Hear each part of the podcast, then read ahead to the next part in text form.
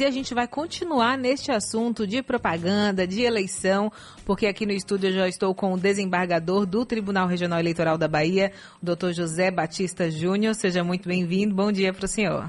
Bom dia, uma satisfação enorme retornar à Rádio Sociedade. É, o senhor já estava inclusive me falando aí, porque o Jaffer trouxe, né, que essa campanha, é, apesar de ter sido autorizada, né, pelo ministro Edson Fachin, o governo federal não pode usar é, a, a, marca, né, a logo do governo. Tem que só apresentar o Ministério da Saúde. O senhor estava me contando que, inclusive, indeferiu também uma propaganda. É, tanto o governo federal, como o governo estadual, como o governo municipal, eles não podem fazer nenhum tipo de campanha nesse período eleitoral, a não ser em caso que exijam a emergência.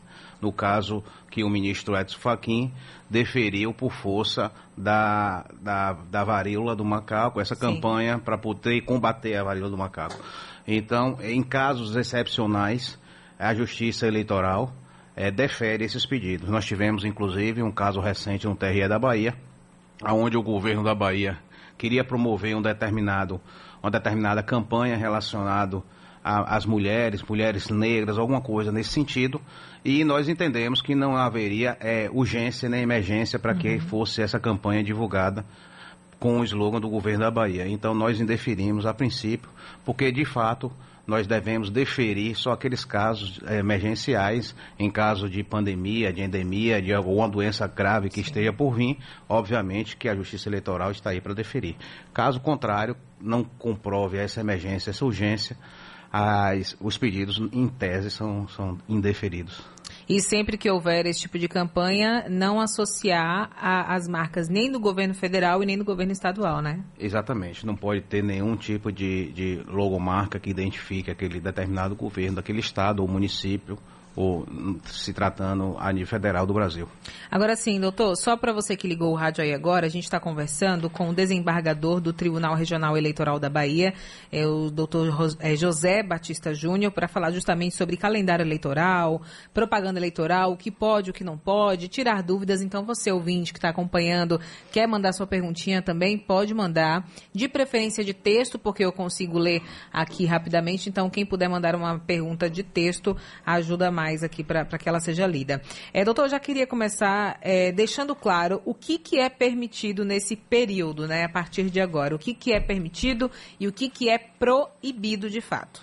Vamos lá. O que é, que é permitido a partir de hoje? Ontem, só para antecipar, uhum. ontem foi o último dia de registro de candidatura. Sim. O Tribunal Regional da Bahia recebeu 1.709 registros de candidatos é, certamente nem todos é, serão deferidos. Mas o, respondendo a sua pergunta, o que é que pode ser a partir de hoje permitido pelo candidato? Ele pode pedir expressamente o voto, que até ontem ele não poderia. O artigo 36A do Código Eleitoral diz que caso o candidato, para que se cumpra, é, se peça expressamente o seu voto antes do dia 15, seria uma propaganda antecipada. E a partir de agora, não. O candidato está é, autorizado a pedir o seu voto. Através de quê? De folhetos, de comícios, uso de carro de som. É permitido o comício de 8 até 0 hora. É permitido a propaganda em veículos. É, é permitido as faixas. É permitido é, as lives. É permitido o, o uso das redes sociais para divulgar o seu nome e o seu número então, a partir de hoje, todos os candidatos estão permitidos a fazer a sua campanha. E, obviamente, como já foi dito aqui anteriormente, é, na, no rádio e na televisão, que é a propaganda é, gratuita a partir do dia 26 até o dia 29 para o primeiro turno, havendo o segundo turno a partir do dia 7 do 10 até o dia 28 do 10. E a propaganda da internet está autorizada a partir de hoje. Ficam vetados os showmícios, uhum. as lives é, com cantores conhecidos, com artistas conhecidos, estão proibidos. Né? O uso é, de, de bem público para propaganda eleitoral também é vedado em parede de, de bens públicos, hospitais, escolas, uhum. enfim, qualquer órgão público está vedado é, continua vedado. O derrame de material de propaganda no local de votação, no dia da votação próximo, também é vedado, conhecido boca de urna. e a publicidade do rádio e da televisão a partir do dia 26 de forma gratuita. De forma paga é vedado também. Você não pode pagar o rádio para fazer qualquer tipo de divulgação ou televisão. Agora, uma dúvida, por exemplo, é, a gente sabe que showmício né, é, não está não, não tá permitido, mas vamos supor, um artista está fazendo lá um show em determinada cidade e lá, do nada, ele solta o nome do candidato dele. Nesse caso, existe algum tipo de punição? Sim, existe. Para quem? Para o candidato. Hum. Para o candidato. É, mesmo que ainda ele fique ciente, é, não esteja ciente que aquele hum. cantor, aquele artista divulgou o nome, porque fica parecendo é, é, uma, uma, publicidade implícita né, ao, no uso de uma pessoa pública, no caso de um artista, um cantor, enfim, seja quem for. Então é, é vedado também esse tipo de. Então é muito cuidado com aqueles artistas que vão fazer shows a partir de hoje, evitar qualquer tipo de interferência política partidária, para evitar qualquer tipo de, de, questionamento na justiça eleitoral. E, por exemplo, mensagens subliminares. A gente sabe que, que existe uma polarização no, no nosso país, né? E é, tem o lado do que o pessoal fala que é o, o verde e amarelo, é, e tem o lado vermelho, né? Se num show desses, por exemplo, o fundo for de uma cor e der indícios de que é, essa mensagem subliminar não é, tem é problema. É uma subjetividade, né? Uhum. Isso vai depender muito do julgador uhum. e de que forma isso vai ser explicitado. Então é muito é, é bom também, você tocou num assunto muito importante, é bom muito ter essa cautela com relação às cores, uhum. porque isso pode dar uma sensação de campanha de uma campanha irregular, de uma campanha proibida, né? É, é porque assim, o, o, pessoal associa muito hoje, né? É, a bandeira do Brasil ao partido do presidente Jair Bolsonaro. E já uma estrela vermelha ao partido do ex-presidente Lula. Se, por é. exemplo, tiver é, a, uma bandeira ou uma estrela. A Constituição sabe? Federal é, garante a, a, a, o livre, a livre expressão de cada um de nós. Isso Sim. não está proibido a pessoa vestir uma camisa com uma estrela vermelha ou vestir uma camisa da cor da bandeira nacional, ou sair com a bandeira Sim. nacional exposta, obviamente que isso. Agora, a partir do momento que isso traz é, uma conotação negativa àquele candidato, uma imagem negativa, ou, ou, ou, para um lado ou para o outro, isso pode realmente surtir algumas, alguns questionamentos na justiça eleitoral e, e vir à frente ter algum tipo de sanção por força disso. É, tem um ouvinte aqui, é, doutora, que está perguntando o Luiz Edilson de Angicos, no Rio Grande do Norte, ele pergunta aqui: no dia da eleição, o eleitor pode usar a camisa do candidato? Sim, ele pode usar a camisa do seu candidato. O que é que ele não pode? Ele não pode aglomerar com números, várias pessoas utilizando a mesma camisa daquele candidato. Mas você pode sim se deslocar para a sua sessão eleitoral, realizar o seu voto de forma individual de forma ordeira, obviamente, com a camisa do seu candidato. Nada impede. O que impede é a aglomeração de pessoas utilizando aquela mesma camisa. Sim. Isso a lei veda.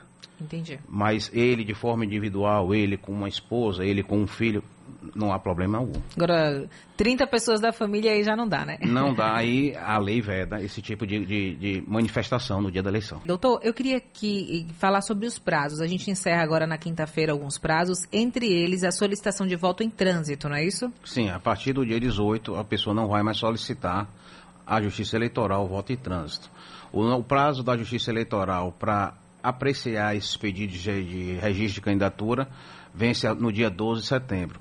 O que é comum muito agora com a propaganda, a partir da propaganda gratuita, que é a partir do dia 26, o pedido de resposta. Uhum. Às vezes um candidato faz uma propaganda é, ofendendo o, o, seu adversário e o prazo é de 24 horas para que a gente possa é, dar aquele direito ou indeferir ou indeferir aquele pedido de resposta àqueles candidatos que se sintam prejudicados por força do seu, do seu adversário em algum comentário que porventura surja na, na, na propaganda. É, a Janete Peixoto, ela pergunta aqui se no dia da eleição é, só pode votar em trânsito interestadual. Eu não, não sei se eu entendi não. muito bem. Pode sim também, uhum. é, de um município para outro, para a capital, é, dentro do próprio estado. Não, hum. não necessariamente. Ah, sim, ela pergunta interestadual ou intermunicipal também pode? Também pode. Pode? Sem problema algum. É, só para deixar claro. Só que o prazo finaliza agora na quinta-feira, dia uhum. 18. Para que ela informe a Justiça Eleitoral que vai estar naquele determinado município, ela tem até o dia 18 para poder informar e saber o local que ela vai exercer o direito de voto dela. Agora, é, tem um ouvinte aqui também, o Marcelo, ele diz aqui: eu voto em Salvador. É, posso votar em, para presidente em Aracaju? Que ele está em Aracaju sim, agora, mas sim, vota aqui em Salvador. Sim, ele pode votar. Só que ele tem até quinta-feira para informar. Ah, então ele tem que solicitar, né? Só que ele só vai poder votar para presidente. Aham. Porque ele está fora do estado dele. Hum. Ele não vai poder votar no governador do estado do qual ele sim. tem o domicílio eleitoral. Mas para presidente, sim, ele pode. Agora, se, por exemplo, a pessoa só está fora do município, mas continua na Bahia, ela pode votar para governo do Estado? Sim, como deputado estadual, como deputado federal, ah, como senador. Sim, ótimo. Mas se ele tiver em outro Estado, ele só vai poder exercer o direito de voto para o presidente da República. É, o Ismael Cardoso também pergunta aqui, olha, é, como ficará a questão da divulgação do candidato na parede das casas? O TRE estará fiscalizando isso? E de que maneira? Normalmente o TRE fiscaliza quando ele é provocado. Quando o dono da residência diz que não autorizou aquela publicação naquela parede ou naquele muro e o TRE determina a retirada de imediato. Caso o dono da residência permita, não há porque o, o TRE intervir. Então, se, casas... se houver uma autorização prévia do proprietário, obviamente que o TRE não vai poder interferir é, nessa questão. É, doutor, a gente conversava aqui, né, inclusive no intervalo, sobre essa questão das pesquisas é, eleitorais, o que, que, precisava ser de fato divulgado, né, os dados que precisavam ser divulgados, mas eu queria falar é, sobre, assim, de forma geral, por que, que algumas pesquisas elas são embargadas, o que, que, que, que acontece, né? O que, que acontece é que normalmente as empresas, ela não menciona na pesquisa, uhum. um exemplo, as cidades da qual elas foram realizadas a faixa etária das pessoas que eram, foram realizadas, de, de que idade a tal que idade, os bairros, elas normalmente não identificam isso. Então, quando falta alguma, algum dado que a lei exige que a empresa forneça à Justiça Eleitoral, essa pesquisa é, de, é imediatamente retirada de, da divulgação, da circulação, caso já esteja sendo divulgada, ou não, ao, ao não autorizar a sua divulgação. Ah, entendi. Agora tem um ouvinte aqui é, perguntando, falando que assim, a pessoa foi convidada a trabalhar de mesário, mas ela não está no município, né, no domicílio eleitoral e já deu a justificativa, mas novamente foi é, convidada, né, foi é, chamada para trabalhar. Como que faz para não ter mais esse convite, já que ela não está mais morando na, eu, na cidade? Eu suponho que esse caso aconteceu porque essa pessoa não comprovou que realmente estivesse morando no lugar que ela alegou estar morando. Hum. Porque você, para é, comprovar o seu domicílio, você tem que ter o quê? Um comprovante de, de residência. Provavelmente ela não juntou esse documento necessário, é, o comprovante de residência que exige é, para poder provar. O Sim. que eu sugiro é que ela procure a zona eleitoral da qual ela está vinculada para poder esclarecer isso o mais rápido possível, para que ela não venha sofrer nenhum tipo de penalidade lá na frente. Tá certo, então. Respondida a sua pergunta, né? Obrigada, gente, pela participação e muito obrigada também. Ô, Cris, eu que agradeço. Estamos aqui sempre à disposição. A Justiça Eleitoral da Bahia sempre de portas abertas para a Rádio Sociedade como patrono da imprensa baiana. Muito bom. A gente conversou com o desembargador do TRE Bahia, doutor José Batista Júnior. Tenha um ótimo dia, viu? Idem, um grande abraço. Tchau, tchau.